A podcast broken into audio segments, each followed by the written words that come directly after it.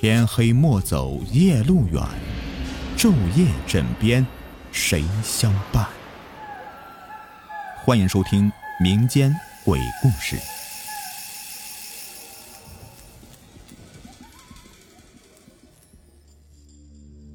你们好，我是雨田。今天故事的名字叫做《门口的土堆》。我家门口的庭院里有一个很大的坑，不知是何时挖的。旁边堆着一大堆的黄土，压得紧紧实实。来来去去的，从没往那里多看一眼，反正不挡道。曾经随口问过谁，我说那是什么？好像也有人应过我一句，说这土里埋着从坑里挖出的红薯。我呢，就再也没有去追究这个红薯为何会从这个坑里挖出来。那既然挖出来了，为什么还要再给它埋上？但是啊。那个土堆却渐渐地滋生出一种鬼魅般的吸引力，让我总是忍不住想去看个究竟。天天上班下班的忙个不停，根本停不下来。有天晚上，爸妈都出门散步去了，我也恰好有空。那种强烈的诱惑使得我呼吸都紧张起来，我就拿了一把小铁锹，来到庭院里。月光是白晃晃的照耀着。月光分外的明亮，我就开始挖那些黄土。外面一层很坚硬，我使劲将铲子扎下去，这里面却很松软。挖开一看，果真是有很多连着藤蔓的红薯，心里一宽。这么多时日了，原来是自己胡思乱想啊。可正当我低头仔细一看，却忽然发现。那些红薯，怎么看怎么像那些婴儿的手臂呀，一节一节的粗粗胖胖的，红彤彤的。我就弯下腰去，拿手指去摁，天哪，竟然还有弹性！谁见过有弹性的红薯啊？我慌忙的将土重新的铲到红薯上，想把它们盖住，可无论我怎么努力，都会有一节露在外面。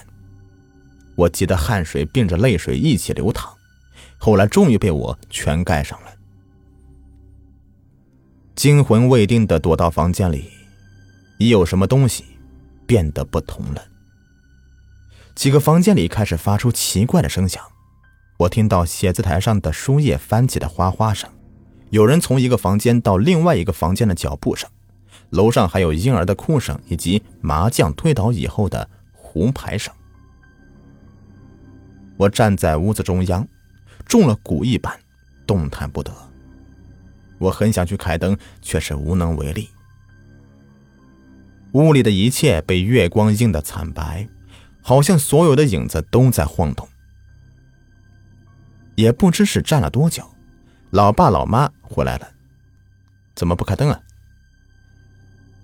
老妈一下子拉开电灯，立刻就好像是重返人间似的。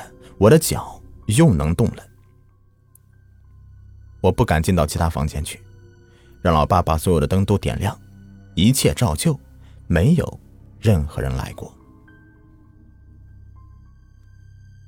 老妈开始看电视了，以往最讨厌的电视剧的嘈杂声，如今变得格外的亲切。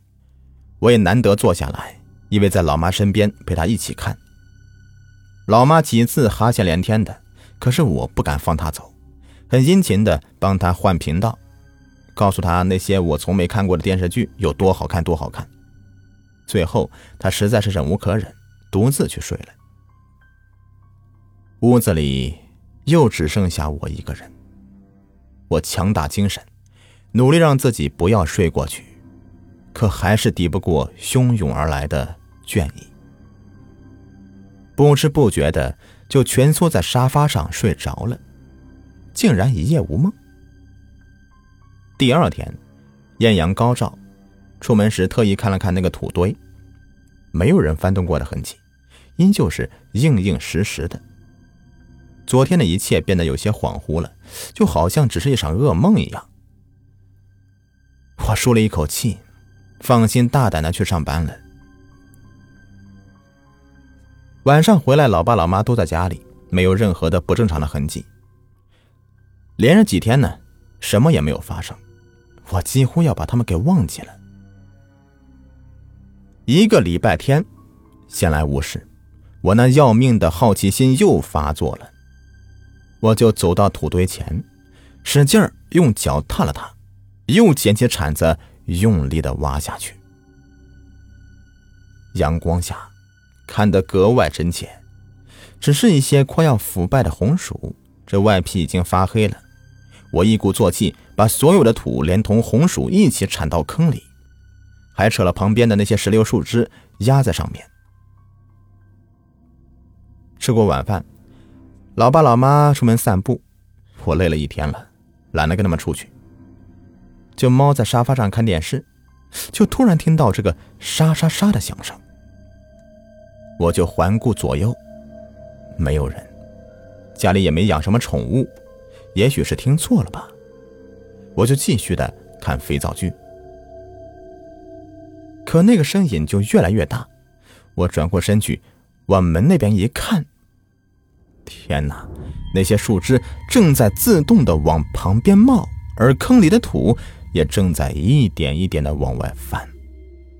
眼看那土堆越来越高了，我的心脏几乎要停止跳动。我说我快要疯了，必须要找个人给我解释解释，这一切究竟是怎么回事。我把看到的一切告诉爸妈。可他们认为我在说梦话，最后被缠的没有办法。老爸对我说：“这栋房子是你爷爷的爸爸盖的，不行的话你去问问你爷爷吧。”真是个傻孩子。爷爷独自住在城市另一头，爸妈总劝他过来跟我们一起住，可他不知怎么的，就是不肯来，还在离我们最远的一端安顿下来。我找到我爷爷。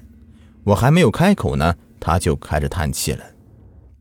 哎呀，真是想躲也躲不掉啊！他问我看到什么了，我就一五一十的对他讲了。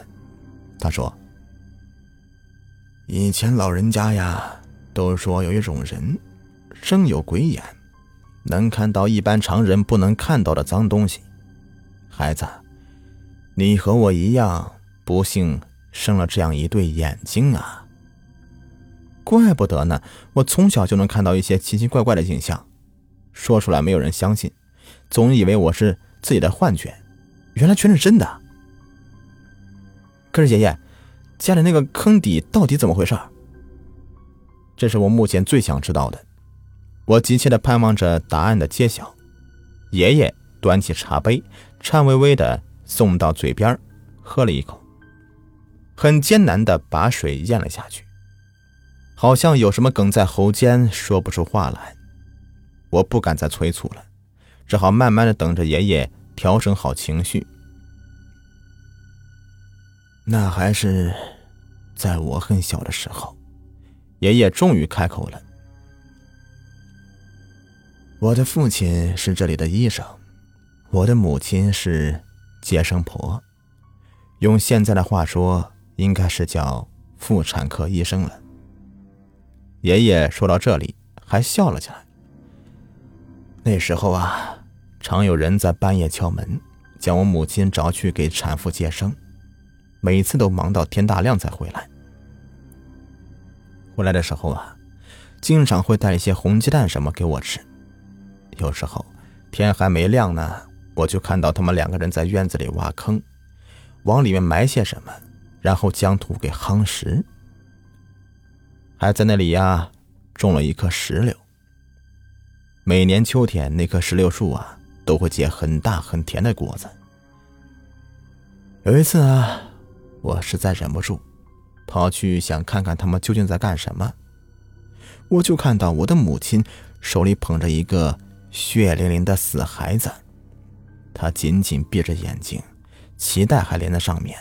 浑身都是血污，我吓得是目瞪口呆。我的父亲赶紧的将我赶回屋子里。原来母亲接生的孩子，如果是个死胎，产妇家的人就会让母亲拿走处理掉。深更半夜的，母亲怎么敢处理呢？只好带回家去，让父亲帮忙埋在自家的院子里。爷爷理解他母亲的做法，但对于他看到过那些死孩子，依旧是心有余悸。那我看到那些红薯怎么回事？我还是不明白。你看到的就是红薯，只不过你又能看到一些别的影像，比如婴儿的手臂什么的，所以重叠在一起罢了。说实话，我本不想告诉你们。就是怕你们心里害怕，我也不能住在那里，经常会听到孩子们的哭声，所以我自己搬出来。顿了一下，爷爷又说：“这个是我们祖孙俩的秘密哦，可不要去你爸妈那里翻嘴啊。”好的，爷爷，我记住了。我答应道。爷爷笑了笑说。还以为我会把这个秘密带进土里呢，谁知道被你这个小子给发现了。好了，这一直像大石头压得我透不过气来，如今有人给我分担了，心里呀舒坦多了。我累了，孩子，你回去吧。爷爷安详的微笑着，我只好告辞离去。没过多久。爷爷就去世了，我搬到爷爷的小屋里，偶尔回家，爸妈也就是热热闹闹的陪着我，再也没有看到什么奇怪东西。又过了一些日子，听说那里要盖高楼了，我们家的老房子得拆了，爸妈都很惋惜，这可是祖上留下的房产呢，可谁又能阻止得了城市的建设呢？毕竟现在已经是二十一世纪了。好了，今天的故事就播完了，感谢收听。喜欢的话，别忘了订阅、收藏和关注我。下期再见，拜拜。在节目的最后啊，给您推荐一个卖潮服、潮鞋的商家——辉哥潮牌工作室，经营各类鞋子、衣服多年了，在业内啊是数一数二的卖家，质量经得起您的考验。有喜欢名牌鞋子、衣服的，又不想花太多钱的朋友啊，可以了解一下啊，像什么球鞋啊、运动鞋啊，他这里都有。微信号是幺八八七九四九二七九三，买不买没有关系，进来看看也欢迎。微信号是幺八八七九四九二七九三。